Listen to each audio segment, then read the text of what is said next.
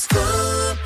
Bienvenue dans Scoop Matin 9h, le journal avec Greg Delsol. Bonjour Greg. Ah, bonjour Guillaume, bonjour à tous. À la une, le détail des perturbations demain dans les TCL avec cette journée de grève contre le projet de mise en concurrence du réseau des transports en commun lyonnais.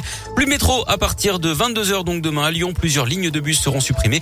Les trams T1 et T6 circuleront avec une fréquence allégée. Il n'y aura pas de T7 en revanche.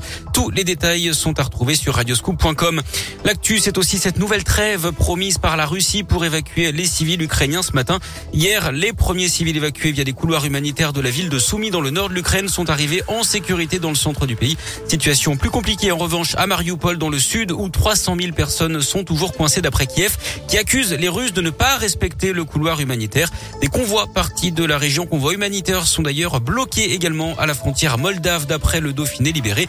D'ailleurs, la paroisse ukrainienne de Saint-Athanas à Villeurbanne arrête la collecte des dons pour l'Ukraine. D'après le progrès, elle a été victime de son succès depuis dix jours. Malgré le départ d'un semi-remorque samedi dernier, ces locaux sont pleins et ne peuvent plus réceptionner de nouveaux colis. Les bénévoles réclament donc un nouvel espace pour stocker les affaires. Ils ont d'ailleurs contacté la mairie de Villeurbanne. L'actu, c'est aussi le dernier adieu à Jean-Pierre Pernaud. Aujourd'hui, une semaine, jour pour jour après sa disparition. L'ancien présentateur vedette du 13h de TF1 qui s'est éteint à 71 ans des suites d'une longue maladie. Ses obsèques auront lieu à Paris à 11h. L'inhumation se tiendra dans la plus stricte intimité. Six individus condamnés pour trafic de cigarettes à Lyon. Ils avaient été arrêtés en 2018. 2,2 tonnes avaient été saisies dans des entrepôts de Villeurbanne, Miribel et Vénissieux, ainsi que 75 000 euros en espèces. Les prévenus ont été condamnés à des peines de 8 mois avec sursis à 2 ans de prison ferme. 10 000 euros d'amende en prime pour les fournisseurs. L'entreprise Philippe Maurice, qui s'était constituée partie civile, a obtenu 25 000 euros de dommages d'intérêt. Après deux années de crise sanitaire, comment se porte le secteur de l'hôtellerie-restauration dans notre région? L'UMI, l'Union des métiers et des industries de l'hôtellerie-restauration Auvergne-Rhône-Alpes, organise des rencontres dans les départements de son territoire cette année pour prendre le pouls du secteur. La première a eu lieu lundi après-midi à Bourg-en-Bresse dans l'Ain. L'idée, c'est d'échanger avec les professionnels, de les écouter, de répondre à leurs questions dans ce contexte difficile marqué par la crise sanitaire.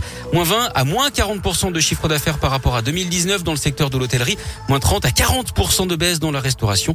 Aujourd'hui, l'UMI souhaite négocier avec les pouvoirs publics sur un allongement de la durée de remboursement du PGE, le prêt garanti par l'État que la plupart des professionnels ont souscrit pendant la crise.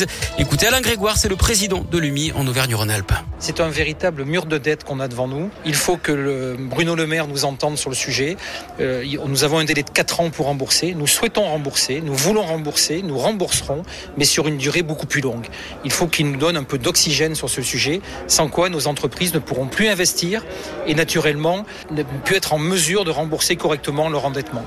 On aimerait, et c'est notre souhait, on l'a validé par quelques études, de passer d'une durée de 4 ans, qui est la proposition du gouvernement aujourd'hui, à une durée qui est de l'ordre de 8 à 10 ans. Et la prochaine rencontre organisée par l'UMI aura lieu au mois de juin dans l'Allier, puis en septembre en Haute-Loire. L'idée de ces rencontres, c'est aussi de recruter de nouveaux adhérents. Hein. En Auvergne-Rhône-Alpes, l'UMI rassemble 8000 adhérents répartis dans les 12 départements. Et puis l'actu sport à Lyon, c'est du foot avec le retour des chocs européens pour l'OL en déplacement à Porto ce soir en huitième de finale aller de la Ligue Europa. Coup d'envoi de la rencontre à 18h45.